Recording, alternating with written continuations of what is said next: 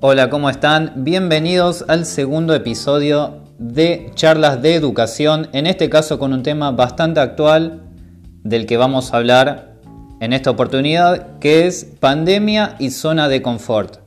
¿Sí? Primero lo que vamos a hacer, como hicimos en episodios anteriores, es definir ambas cuestiones y luego vamos a pasar a un análisis más profundo y de debate donde vamos a ver sí, parte por parte, qué es lo que está pasando hoy actualmente referido a la docencia con la pandemia. Bien, para lo que es zona de confort, entre varias definiciones que aparecen en distintos libros o en internet, más que nada, elegí una que define concretamente a lo que vamos a hacer referencia en cuanto a la educación hoy en día. Para hablar de zona de confort, Elegí definirlo como un estado de comportamiento en el cual la persona opera en una condición de ansiedad neutral, utilizando comportamientos que conducen a una constante de rendimiento sin sentido de riesgo. Bien, esta definición parece bastante compleja, muy, muy atada a diferentes cuestiones, pero básicamente lo que quiere decir es hacer siempre lo mismo. ¿sí? La definición está hablando de una persona que opera siempre de la misma manera, sin buscar riesgo alguno y que consigue siempre el mismo resultado. Lisa y llanamente es eso. Es siempre realizar lo mismo, nunca tomar un riesgo y siempre obtener el mismo resultado. Eso es la zona de confort. Ahora, si nos vamos a la actualidad, tomando la pandemia, pero aunque no estuviera, analizando lo que es la actualidad del sistema educativo hoy en día, puntualmente en Argentina, ¿con qué nos encontramos? Podemos hablar horas y horas de nuestro sistema, pero traté de resumirlo en cuestiones puntuales. La primera es el sistema arcaico.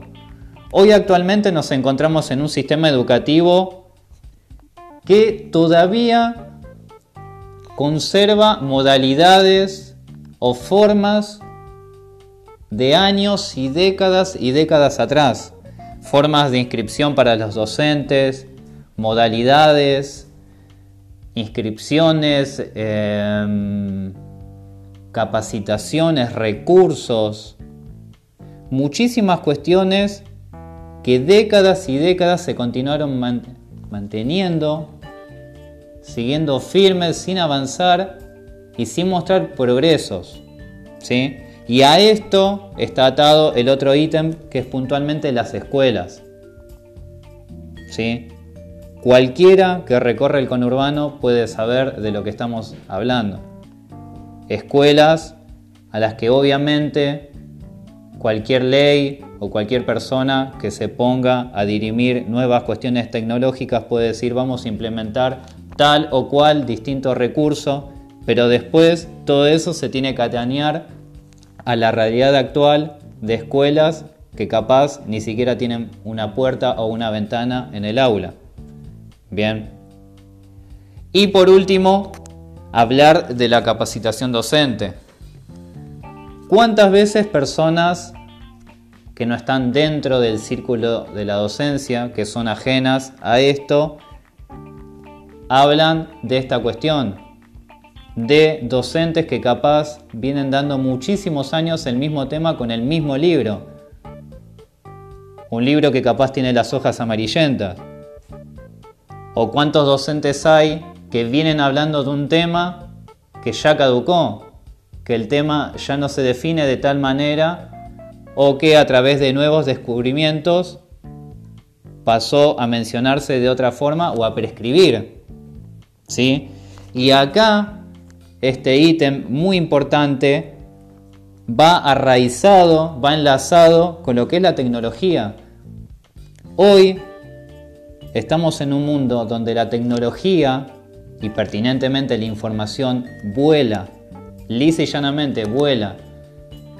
Un docente, muchísimos años atrás, se podía permitir el lujo de dar un tema y el año que viene darlo igual y al año que viene lo mismo y así durante muchos y muchos años repetir el mismo discurso sin ningún inconveniente. Ahora, llevemos eso mismo a la actualidad. Pongamos el ejemplo más concreto que podamos, que puede ser un profesor de informática. Un profesor de informática que por el año 2004 podía llegar a pedirles a sus alumnos que el trabajo de Word que realizaron lo manden por un disquete. Imagínense hoy en la actualidad si ese mismo profesor le siguiera pidiendo a sus alumnos que manden ese trabajo por un disquete. Obviamente hoy un chico de 14, 15 años ni siquiera sabría de qué le están hablando. ¿Sí? Hoy, si vamos a la actualidad, un profesor debería pedir que lo manden por mail, lo suban a alguna plataforma o lo suban a una nube. ¿Se entienden por el lado donde quiero ir?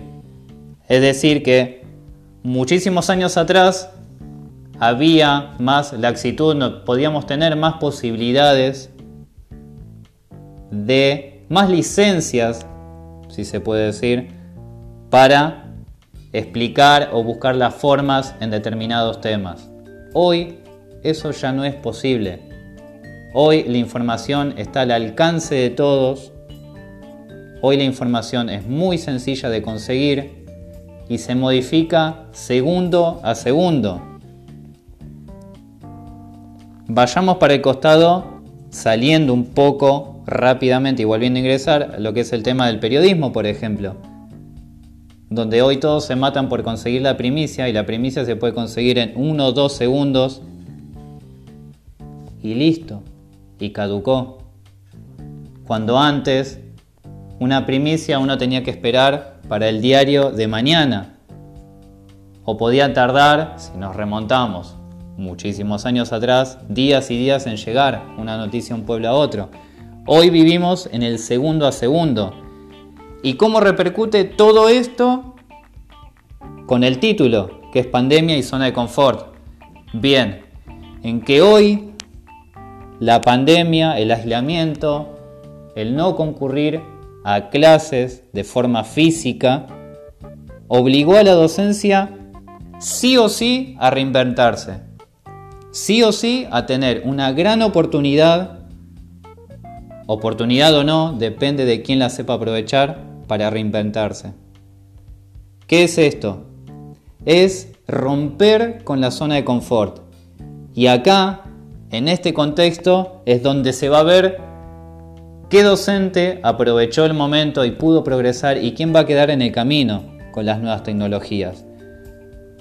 Porque hasta antes de esta pandemia veníamos en un camino donde el docente que no sabía aprovechar de la mejor manera las nuevas tecnologías, no pasaba absolutamente nada.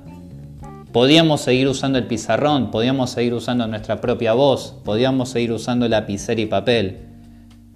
Hoy no tenemos chance alguna, no nos queda otra opción que adaptarnos a la nueva realidad. Y sí o sí, un docente a través de capacitación o a través de la investigación propia tiene que sí o sí buscar nuevas herramientas. ¿sí? Y acá marqué de vuelta tres puntos para hablar de lo que es la oportunidad puntualmente en el docente. ¿sí? Reinventarse, cuando hablo de reinventarse, hablo principalmente de no explicar nuevos términos desde nuestra materia, pero sí buscar formas diferentes. Si antes explicaba algo de forma totalmente teórica, buscar el lado de que esto ahora sea un poco más práctico o sea más lúdico. Luego, podría hablar también de probar nuevos objetivos, de flexibilizar un poco la currícula. ¿Qué es esto? Si nosotros teníamos un contenido X, hoy deberíamos rever nuestra planificación y buscar otro tipo de contenido que sea mucho más práctico para los alumnos en esta realidad. ¿Sí? Si nos vamos, por ejemplo, a la educación física, y nuestro contenido era reglamento de handball, y a la vez en el año nosotros podíamos llegar a hablar de alimentación saludable, creo yo que es muchísimo más pertinente abocarnos hoy, en este momento, a la alimentación, ya que tenemos a un chico que está todo el tiempo en la casa, antes que hablar de un reglamento. Y así podemos ir recorriendo cada materia de la educación en todos sus diferentes estamentos. Bien. Es decir, que flexibilizar se debe referir a eso, buscar lo que es adecuado y lo más conveniente para este momento. ¿Sí? Y otra, otro punto que marqué dentro de lo que es la oportunidad para el docente en este momento es básicamente aprender.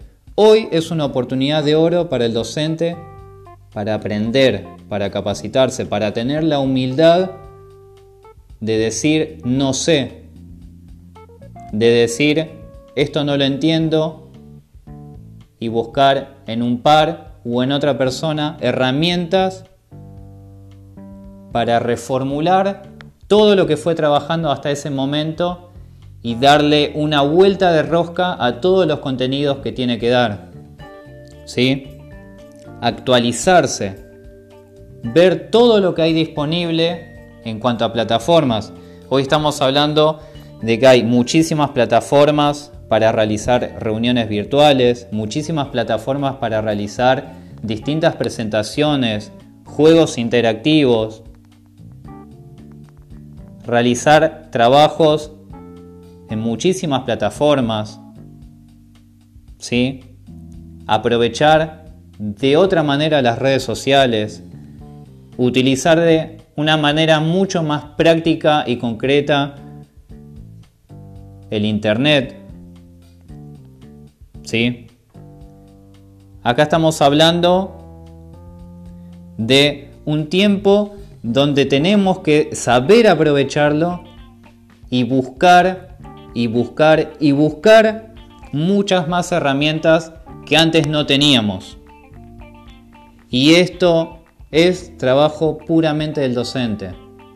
¿sí? Acá es un trabajo propio donde nosotros tenemos que buscar la manera de incorporar nuevos recursos y cómo, con el tema de siempre o temas diferentes, seguir llegando de la misma manera a los alumnos. ¿Sí? En un momento en el que sabemos que es mucho más difícil que ese contenido llegue al alumno, nosotros tenemos que buscar la manera de que continúe, y esto es una palabra que escucharon bastante en este último tiempo, de que continúe esta continuidad pedagógica. Habrán escuchado mucho hablar en la tele de la continuidad pedagógica. Y básicamente es esto. Que el alumno siga conectado de alguna manera con la escuela.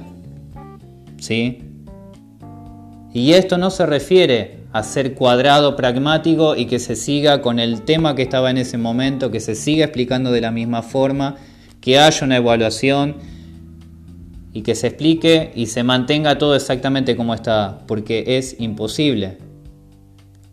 Se refiere a ser prácticos y buscar las maneras más simples, más prácticas y que nos cierren a todos para que el docente pueda seguir transmitiendo conocimiento y para que el alumno pueda seguir recibiendo este mismo.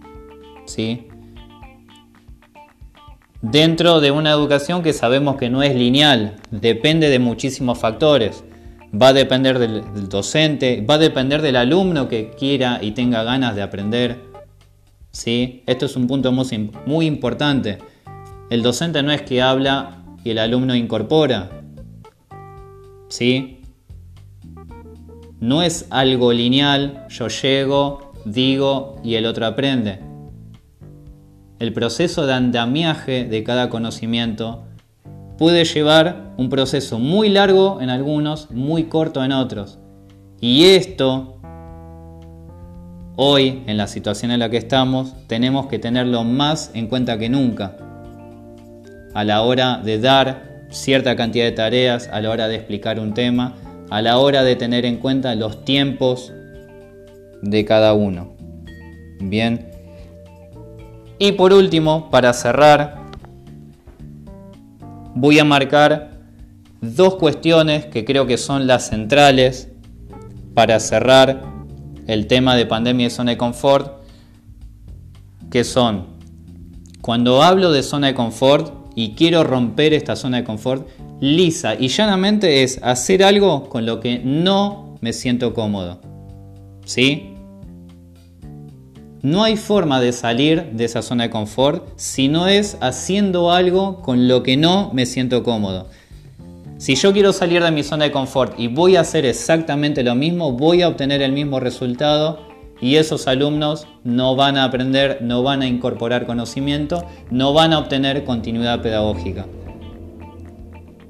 Si yo quiero corromper con eso, tendré que aprender a usar esa plataforma que tanto me cuesta, investigar ese programa que me dijeron y no sé cómo usarlo, preguntar si existe otra manera diferente de explicar un determinado tema, averiguar si otro autor habla del mismo tema y cómo lo explica, consultar a un colega cómo dio tal clase sobre el mismo tema que estoy dando yo. Y cerrar con otra frase que habla sobre él. Y esto es algo muy real. Va a ser muy difícil mejorar capaz para algunos, haciendo referencia al docente o a alumnos, pero lo que tenemos que evitar imperiosamente es no empeorar. ¿Sí?